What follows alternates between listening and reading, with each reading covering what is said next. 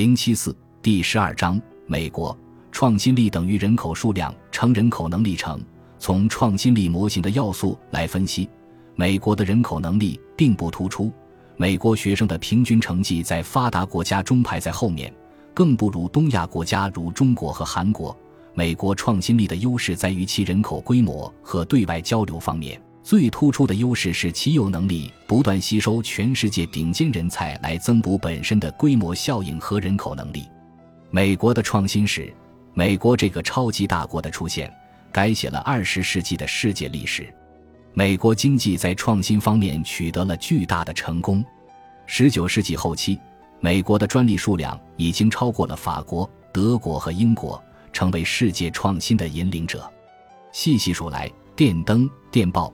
电话和量产汽车等最负盛名的创新，要么诞生于美国，要么最早在美国取得商业化成功。十九世纪七十年代，美国人均 GDP 仍比英国低百分之三十，但到了一九二九年，情况逆转，美国人均 GDP 已高出英国百分之三十，相当一部分应当归功于创新驱动所带来的增长。美国在创新方面的异军突起，曾令人惊讶。毕竟，美国在19世纪60年代时仍处于南北战争的漩涡中。与之形成鲜明对比的是，英国、法国，特别是德国等欧洲国家的工业化程度更深，拥有世界上最好的企业和最好的大学，似乎占据着创新的所有优势。那么，问题来了：美国是如何迅速取得成功的呢？有观点认为。这应该归因于南北战争之后的铁路延伸和领土扩张。我对此有不同的看法，认为终极推动力是人口扩张。人口的增长致使大批人口涌向原为西班牙殖民地的美国西部和南部地区。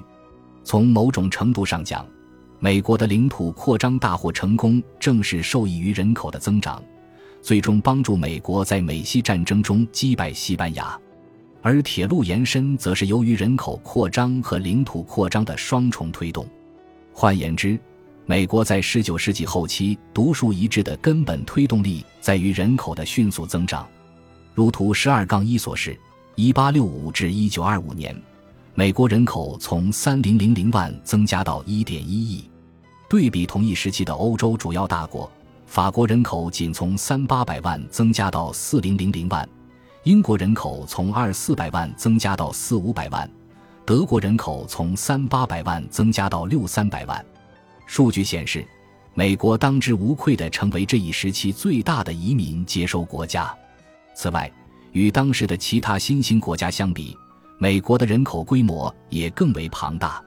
一八七零年，美国人口已经达到四零零零万，相比之下，墨西哥和巴西的人口不足一零零零万。阿根廷的人口甚至不足二百万。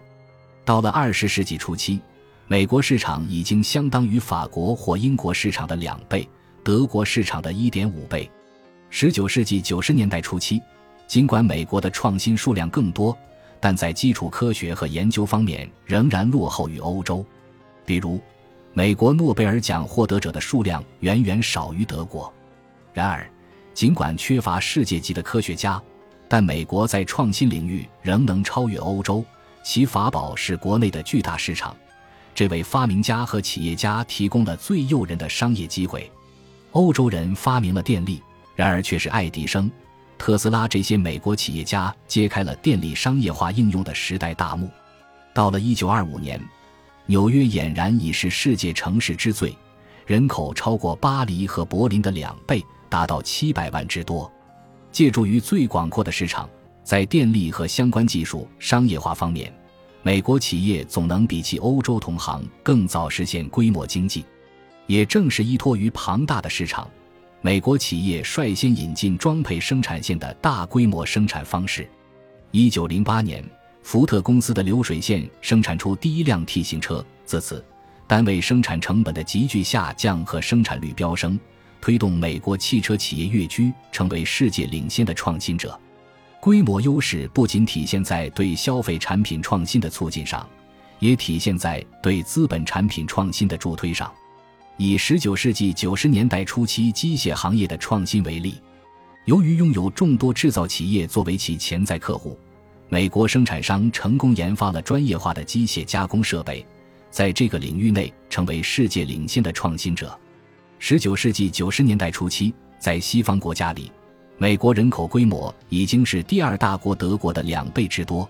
早在第一次世界大战前，美国已成为经济超级大国。后来，美国强大的经济实力用于战争，起到了决定性作用。美国赢得了两次世界大战，重新书写了二十世纪的世界历史。第二次世界大战后，美国在人口方面更具有不可比拟的优势。许多科学家，特别是犹太科学家，进入美国大学，填充并夯实了美国的基础科学研究，从而使美国在这一方面的实力最终超越欧洲。美国在持续吸引优秀移民方面比欧洲更具优势。其出生率又高于欧洲，因此到了二十一世纪，美国人口已经增至三亿，这一规模比英国、德国、法国和意大利的人口总和还大，差不多相当于日本人口的三倍。直到不久前，刚刚富裕起来的中国才在市场规模上与美国相匹敌。在二十世纪的大部分时间里，美国一直拥有世界上最优秀的大学和最优秀的企业。长期占据世界创新的领头羊之位，得益于规模优势，美国在信息技术、金融服务、媒体产业和军事技术方面远远领先于其他国家。当然也有例外，欧洲企业和日本企业在部分制造业中占有领先地位。欧洲企业和日本企业在国内市场规模较小的劣势下，之所以仍能与美国企业同台竞技，原因在于制造业的产品特征。制造业的产品规格有严格而客观的质量标准，因此出口制造产品要比出口服务、软件或电影容易得多。芬兰诺基亚公司在国内市场狭小的背景下，照样可以在世界范围内实现产品的规模效应。在移动手机产品的竞争中，诺基亚曾经有过引领时代的辉煌创新。然而，制造业在现代经济中的份额正被侵蚀。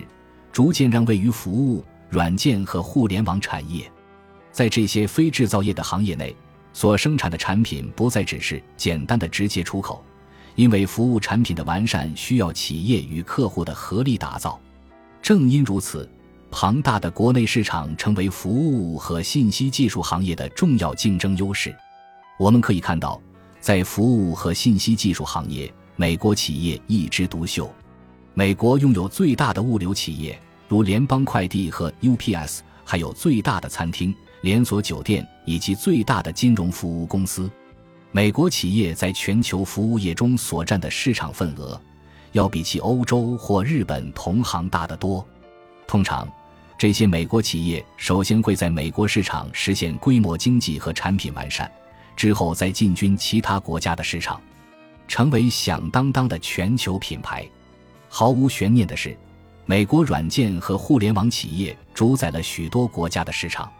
当移动手机成为服务软件产品，而不仅仅是制造业产品时，美国的苹果公司也就取代了诺基亚的王者地位。本集播放完毕，感谢您的收听，喜欢请订阅加关注，主页有更多精彩内容。